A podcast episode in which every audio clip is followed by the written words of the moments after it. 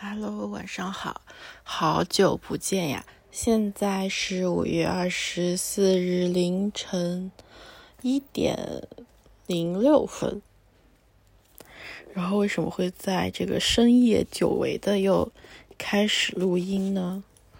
嗯，我也说不出来，但是就觉得是时候。就像那个作者或者什么，是时候重重拾自己的画笔或者重拾自己的钢笔。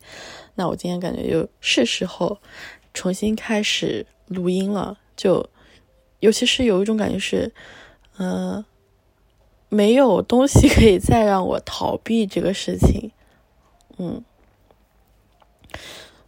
其实我我今天还有一个小小的感觉啊，我有在。无意间看到我之前的一条微博，我觉得，嗯，写的真好。然后我现在觉得，嗯，生活可能是需要多一些的记录吧。很多时候的灵光乍现是奇妙的，是美好的。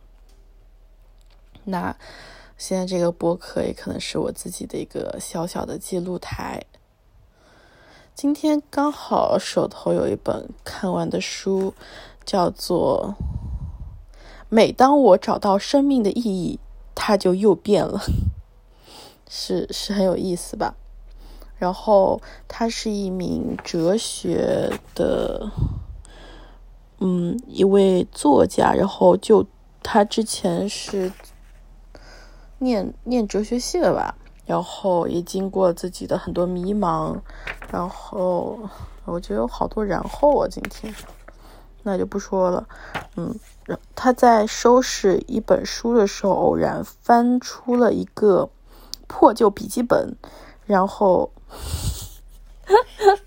不能说然后，好，这这是今天的这一期小小播客里面的规则，嗯，他在笔记本里面就翻到一些哲学家讲过的名言短句，匆忙间记下来，每页一句。他在现在这个年，应该是我感觉是中老年的，我读下来感觉可能五六十岁，嗯，然后会有很多回顾自己一生，每一句名言警句就打引号的，嗯，也还好吧，也不用打引号。然后，嗯，好，犯规一次就会引发作者的一些联想啊，他的解释啊，包括他去回忆当年为什么会把这句话记在笔记本上。我在其中有做一些标记和折页，然后我发现，确实还是存在主义东西是最吸引我的。嗯，到最后好像无解了，就就像这本书书名说的，就你感觉你好像找到了生活的意义，但最后就发现它又变了，或者说没有什么可以去遵从的。刚好我现在处于一个非常迷茫，然后无意义感爆棚的时期，因为我终于在上周，现在现在今天可以算周一吧，周一的凌晨，我终于在上一个周一提交了自己的离职信，虽然也不知道什么时候可以正式离职，可能还得需要一段时间，但是我迈出了这一步，我自己是觉得还蛮勇敢的吧，嗯。但是在其中也会有很多的纠结、挣扎之类的情绪在了。我现在最大的情绪可能就是还是比较相信自己，然后比较充满力量吧。经过了一整个周末的充电，嗯，那我们就来简单回顾一下这本书，然后看一下我折页的地方。里面第一句金句是。莫因渴望你没有的而错过你已拥有的。要知道，你现在拥有的也曾是你渴望的。来自于伊壁鸠鲁，然后享享乐主义者，他这个名字最后也成为了享享乐主义者的一个代称了。但是他的这个享乐主义者跟我们现在意意识中的或者字面意思上理解享乐主义者还不太一样。比如说，你就看他这句话说的，其实他是想。告诫人们，嗯，去无欲无，嗯，怎么说呢？就是要无欲无穷的度过这一生，要满足于自己当前拥有的东西。然后，好，第二次，嗯，把所有的欲望乃至是性欲或者对肉饼的垂涎都扼杀在萌芽态萌芽的状态，所以他是一种禁欲哲学家了，有一点点这样的感觉。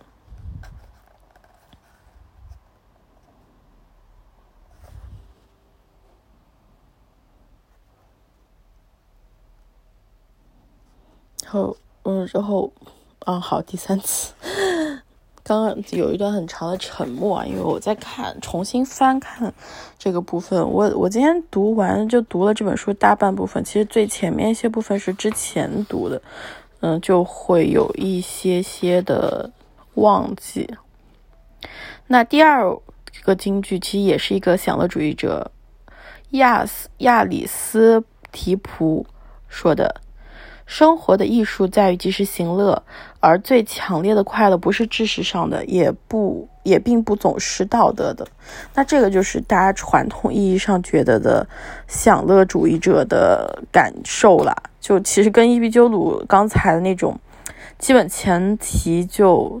直接颠颠倒了，就伊壁鸠鲁会觉得要求我们约束、控制住自己的欲望和抱负，从眼前的一切中去获得最大的快乐。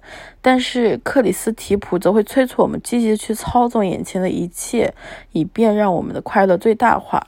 嗯，甚至他就会说到，不是知识上的，可能也不是道德的。那我们到第三个，也是享乐主义者的话，嗯。是一个现当代的哲学家大卫·皮尔斯说的：“基因工程和纳米技术将会终结所有拥有感知力的生物的痛苦。这项工程雄心勃勃，同时在技术上也切实可行。它不但拥有工具理性，而且还是道德义务。”我已经忘记我为什么要折页这个这一句话了，嗯。可能只是为了去读他的这本书，就是有一，就是说这句话的作者有一本书叫做《享乐主义的当务之急》。嗯，但我我的印象里，好像这个这种假设最后是被作者自己给推翻了，就是人造快乐吧？他想说的就是。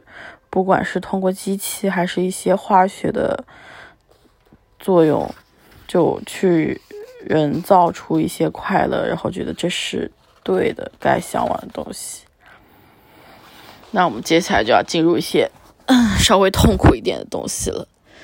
亚瑟·叔本华说过：“生活摇晃如钟摆，与无聊与痛苦间徘徊。”我记得这句话有一个，我听过一个类似的话了，好像是当时去十三幺的那个签售会现场，嗯，许知远说的吧，大概意思也就是生活就痛苦的另外一端就是无聊嘛，就很搞笑，然后也挺悲观的。那叔本华在我的印象中，虽然我我没有什么很深厚的哲学功底啊，但我的印象中他也就是一个很。忧郁的哲学家，然后什么意识作为意志和表象的世界呀，然后他整个人生也充满了孤独和失败。对，这是书里的原话。直到老年才摆脱这个困境的。好，接下来就来到我最喜欢的存在主义哲学家的。part，然后是加缪，他说，真正严肃的哲学问题只有一个，那就是自杀。判断生命是否值得继续，就相当于回答哲学的根本问题。其他一切，诸如世界是不是三维的，精神有九种还是十二种规范，都要位列其后。我记得我在西服书店有看到今年最新出版的加缪加缪的三部曲了，大概翻了一翻就。不记得是哪一本，开头就是这大概这样一段话，就是，呃，最严肃的哲学问题就就是要不要自杀，还还蛮震撼的吧？因为我之前其实没有很系统性的了解过加缪，包括我对哲学的相关的东西，其实，嗯，都是一些通识性的读本上知道的，没有说很认真、很系统性的去阅读。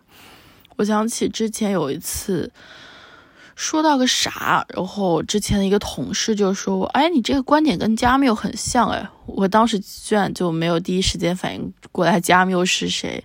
现在想想也有一点点觉得，觉得就有一种那种上课老师提问，当时不知道怎么回答，老师说出答案之后恍然大悟，我当时应该举手回答这个问题，就这种感觉。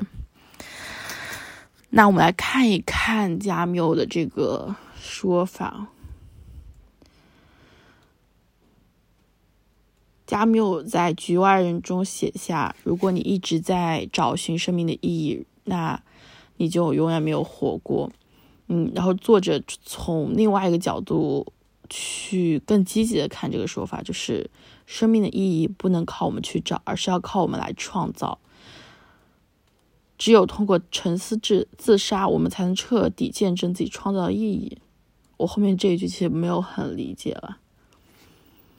那我记得后呃还看到一个说法，我本来以为就会在这本书上，那可能是在其他的存在主义哲学家的 part 里面写的，就是对于自杀这个观点来说，好像加缪给出的解决途径只有三种，一个是信教。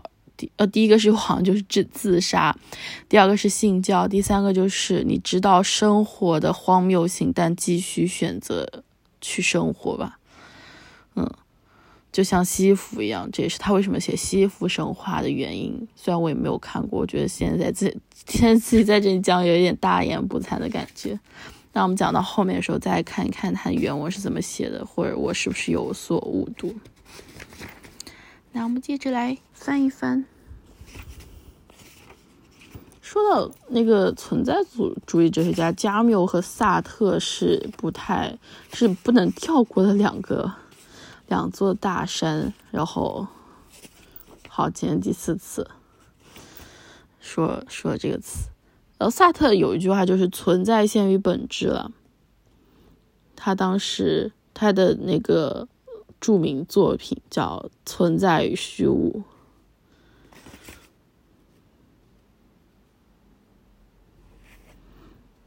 我还其实我的那个书的 listen 一是一起一直有一本书，就是《存在主义咖啡馆》，因为就萨特和他一起喝咖啡的存在主义小伙伴加缪、西蒙斯、波伏娃，然后。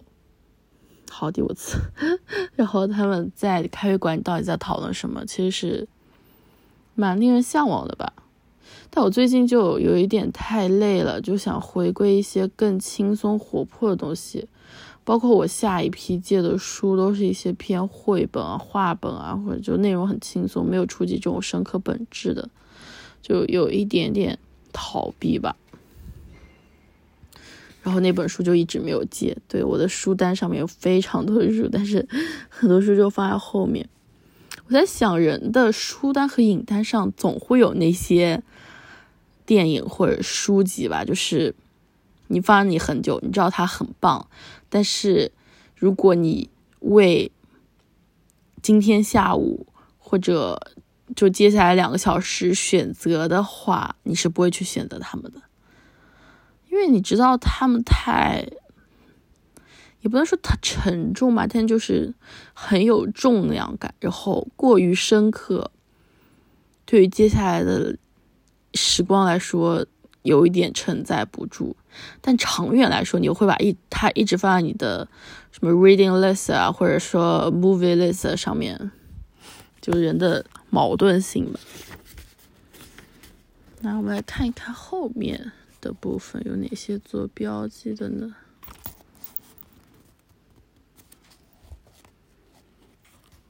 我发现录播课能让我变快速变困。哦，好，下面一个也是萨特。嗯，当你生活时，什么事也不会发生，环境在变化，人们进进出出，如此而已，从来不会有开始。日子一天接着一天，无缘无故的，这是一种没有止境、单调乏味的加法，就非常悲观吧。听着这句话。然后作者回忆说：“我二十几岁的那些年，多半是在存在主义的绝望中度过的。现在在回忆那段岁月时，我才明白，这种感觉其实和我没有找到满意工作和情感受困的苦闷混合搅合在一起了。不过，即便是现在，我也无法确信那些个人问题导致我认为生活满是绝望的全部原因。”事实上，我的生活观正是我找不到富有意义的职业和恋情分崩离析的原因之一，二者是互为因果的。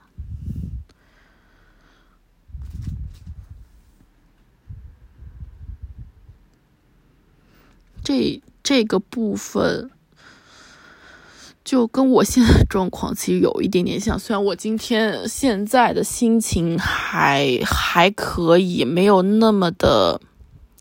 就沉浸在这种无意义的悲伤当中，然后，嗯，萨特有一本小说，第一本小说《恶心》，是一部不披着文学外衣的哲学著作。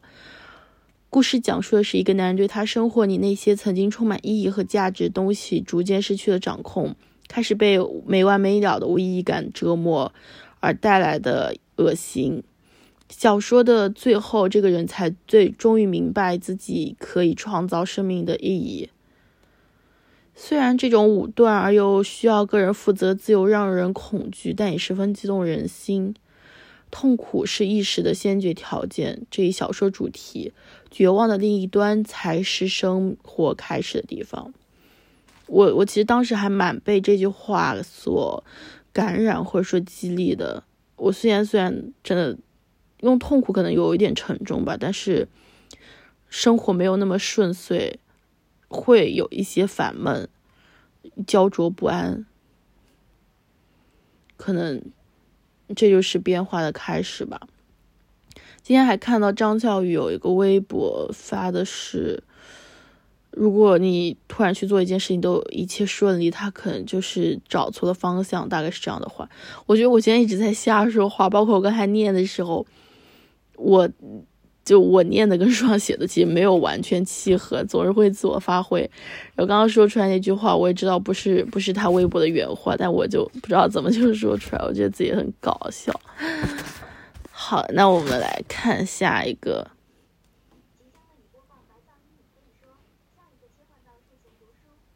不知道你们有没有听到天目镜刚刚响了，吓死我了。嗯，下一句金句是塞缪尔贝贝克特的话，他是一个荒诞主义者。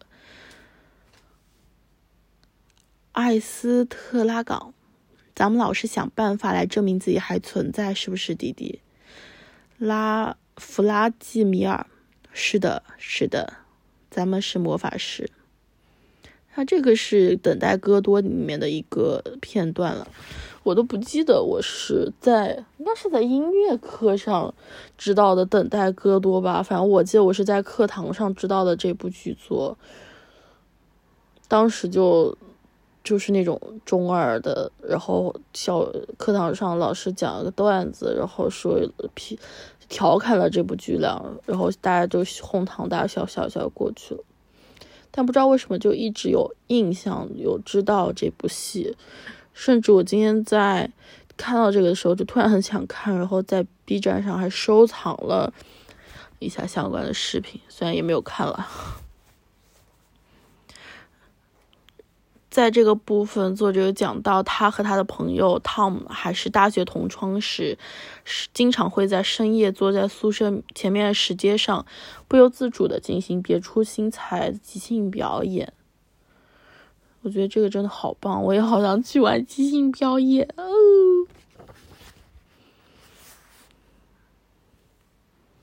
哦。我看到了我之前说的那段话。加缪指出，我们与荒诞意义的对抗是哲学核心问题的第一位当代哲学家。在他的重要作品《西西弗神话》中，加缪写道：“荒诞主义源自人类寻找人生意义的本能欲望与任何理性方式都无法找到的这个意义二者之间的无可不可协调性。其荒诞之处并不在于逻辑的矛盾，而是一种存在主义的矛盾，是人类存在的首要谜团。我们渴望意义，但是就是找不到它。加缪说，对抗这种荒谬、荒诞有三种基本反应：一、自杀，人生没有意义，百无一用，那还留着它作何？二、像科尔凯郭尔一样，迈出信仰上帝那一步。既然和别的一样都充缺乏理性，那为何不干脆开始追求点更大的事实？三、接受一切的荒诞之处，但仍然继续生活。加缪选择是最后一种，他给了人去创造自自身意义的彻底自由，可以从零开始创造自己的人生。这听起来确实有股存在主义的兴奋劲儿。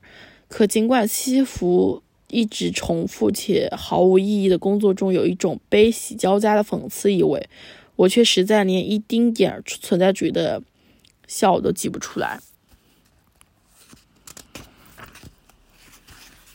我也笑不出来。看到这段话，然后我们看另外一位存在主义者约翰巴斯说：“如果你哪怕有一点儿想象力，做决定都是一个艰巨的任务。有那么多可遇的选择时，与其他选项的可遇性极之极一比，似乎没有哪个选择会在长期内令人满意。虽然和其他单独的某个一比，这个选择并没差多少。”我不知道为什么，我讲念到这句话的时候，突然想到我最近断断续续看的一个日剧，叫做《我的事说来话长》。最开始是因为，呃，展开讲讲的年度特辑里面有一个人推荐了这部电视剧，然后就一收藏，甚至为了他买了 B 站的大会员，每次都断断续续看，可能也就一周看个半集一集这个样子。然后他真的是陪伴我，从想辞职到做做下辞职这个决定的整个过程。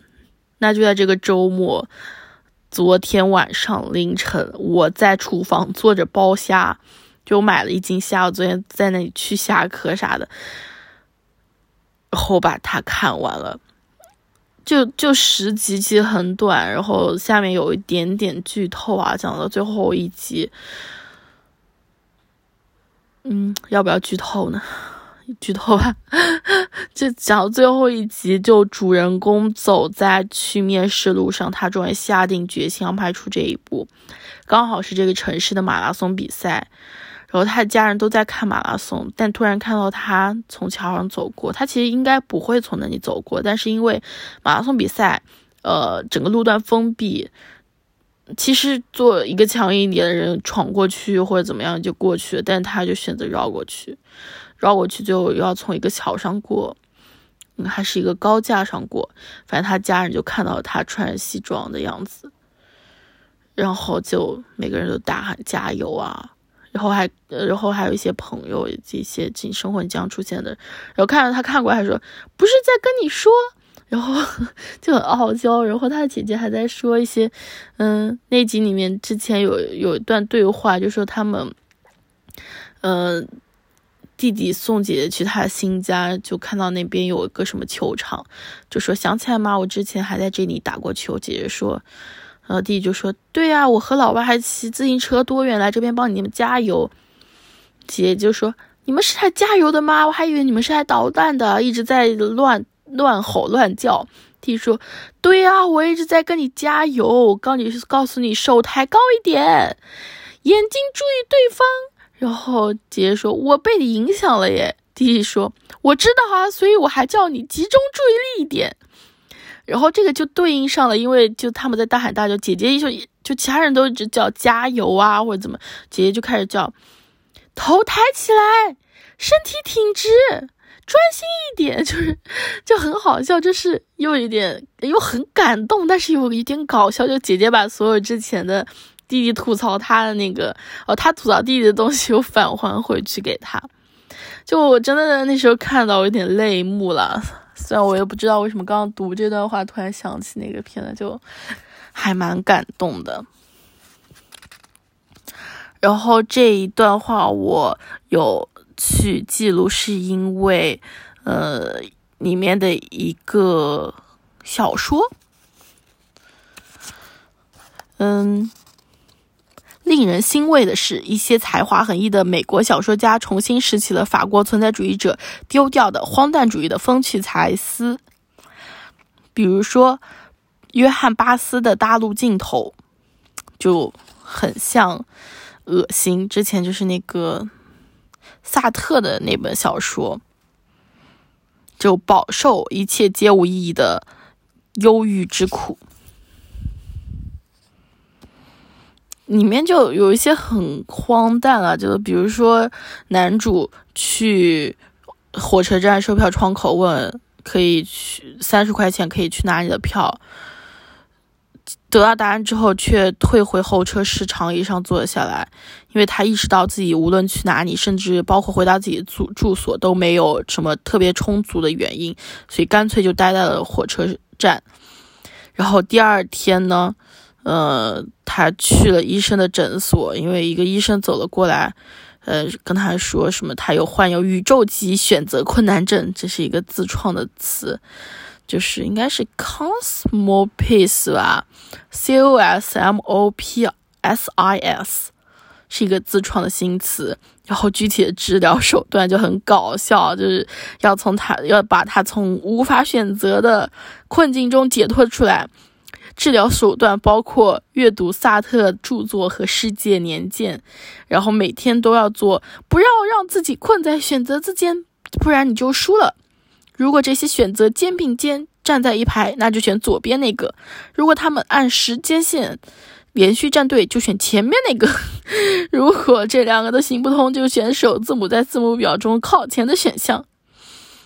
就就很好笑，然后就很很像那种什么之前流行的什么三短一长选最长，三长一短选最短，什么都不都差不多就选 C，就就也有一种荒诞感。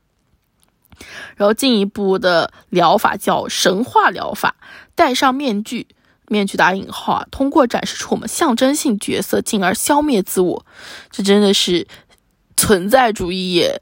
疯狂！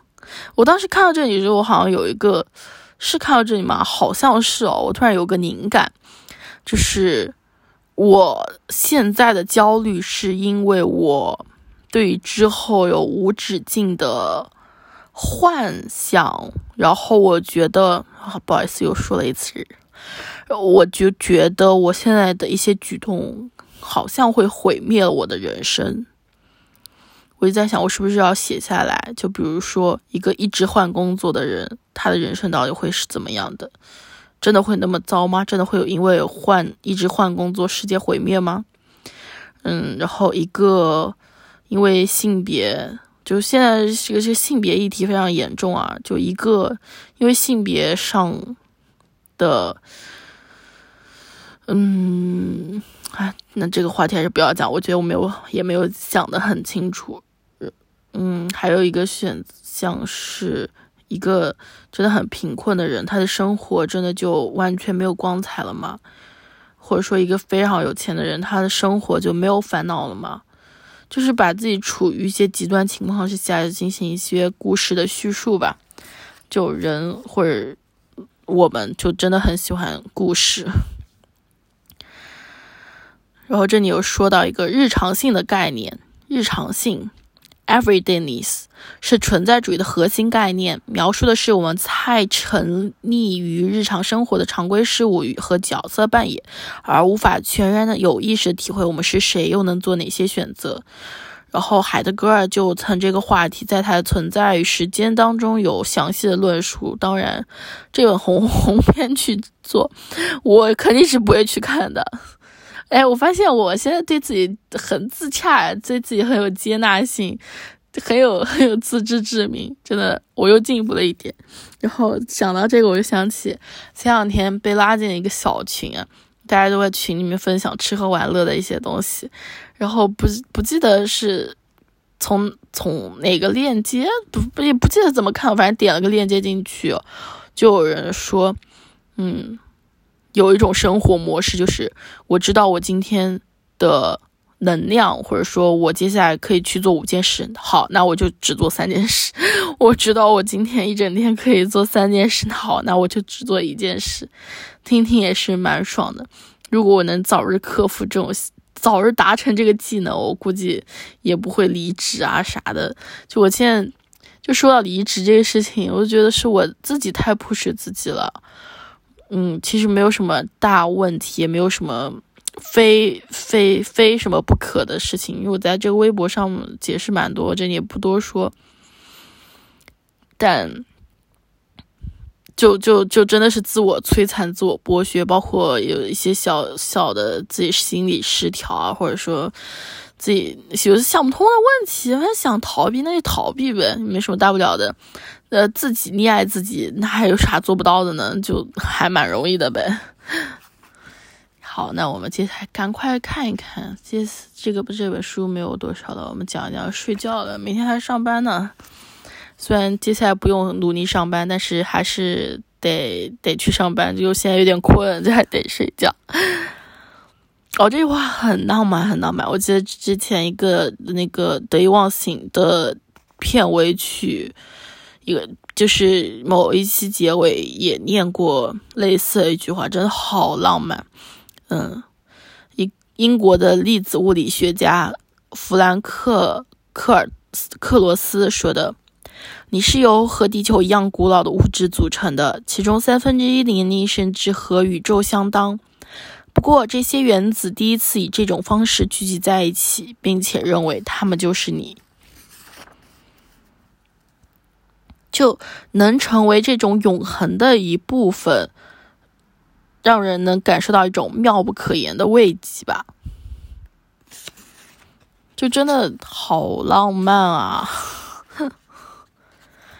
我们再看看后面有没有什么，好像没有什么，还有一点点。啊，就最后还是回到了活在当下。我感觉就就真的是这这十年，也不是我好像也没有什么时间维度。反正最近这几年接触这些东西，从大学。的时候觉得自己不开心，然后开始接触一些哲学的边边角角。到这几年，那反正各种在我面前出现最多的一个词就是“活在当下”。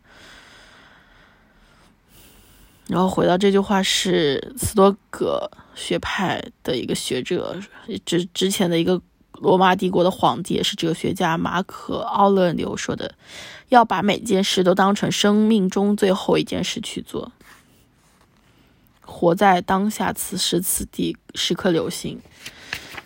我不知道为什么，就可能读这句话吧。我我今天今天后来在梳妆台面前擦脸的时候，就涂那些乳啊啥的，突然想到，那我是不是应该把我人生中印象最深刻的一些画面记录下来，让自己去记得一些东西。我在当时，我脑子里就有两个画面，我就在想，一个是我完蛋了，我现在只记得一个了啊！我好像打我自己，我觉得自己好搞笑。然后，嗯，最近一年的快乐就是加班，加班到晚上可能八九点吧，九点左右，然后骑车回家的路上，然后会看到那个虽然。晚上天都黑了，但是一整路上还是会有人，因为住的也蛮热闹的。就是，呃，但也不像我有一天真的准时下班，回家路上堵的要死，车也多，人也多，吓死我了。我真的就没准时下班过。然后九点钟那时候还蛮舒服的，有人有车，但是车不多，人不多，人也不喧嚣。然后整条路，特别是离我。快到我家当中有一条路叫山阴路，然后也是一个，然后山阴路上还有一个鲁迅故居，就是那个大陆新村。我超喜欢这条路，就白天如果骑车去上班的时候，它两旁的那个树影浮动，然后阳光洒下来，特别特别美，特别好看。然后晚上骑车在这条路上是人会比较少，就大车会比较少，会有一些人，嗯，也会很很安静，但是又很有烟火气，就是这种，嗯，你把事情做完。虽然也不知道结果了，但是你你你付出了自己很多的，把自己完全交托出去做一件事情，然后慢慢的回家，啊，有一种很满足的感觉。还有一个是啥？我真的现在不记得了。反正我我最我只记得好像是有晚霞，这个是完全天黑的嘛。另外一个很喜欢的画面是有晚霞的时刻。我现在真的具体记不起来，但我还记得，就两个这种我我很喜欢的画面里面都是有风，我真的好喜欢风。我也很喜欢太阳，我都不会去物理防晒或者啥，除非太热，我正好喜欢晒太阳。嗯，然后最近又添置了一块布，然后就是那种墙的装饰布。反正加几块钱，他还送你小灯泡，然后就把墙上挂了起来，然后把这种小彩灯黄、橘黄、橘黄的五角星的小灯也挂起来，就一边亮的是呃那个蜡烛灯，就是那种黄黄的太阳灯，然后下面可以放蜡烛，它就可以。把蜡烛融化，然后那个蜡烛味道就会弥漫出来，但是又不危险，没有用明火。然后另外一面就是墙上挂那种昏黄，也不是昏黄了，就是星星的星星灯，就特别温暖，就现在觉得很美好。那今天就大概分享这些，这本书最后过了一遍，我感觉这个。播客就是我的自留地，如果有人能听到，也非常感谢你能听到这里，然后希望也能给你跟你共共度这些时光，很开心。那今天就这样，拜拜。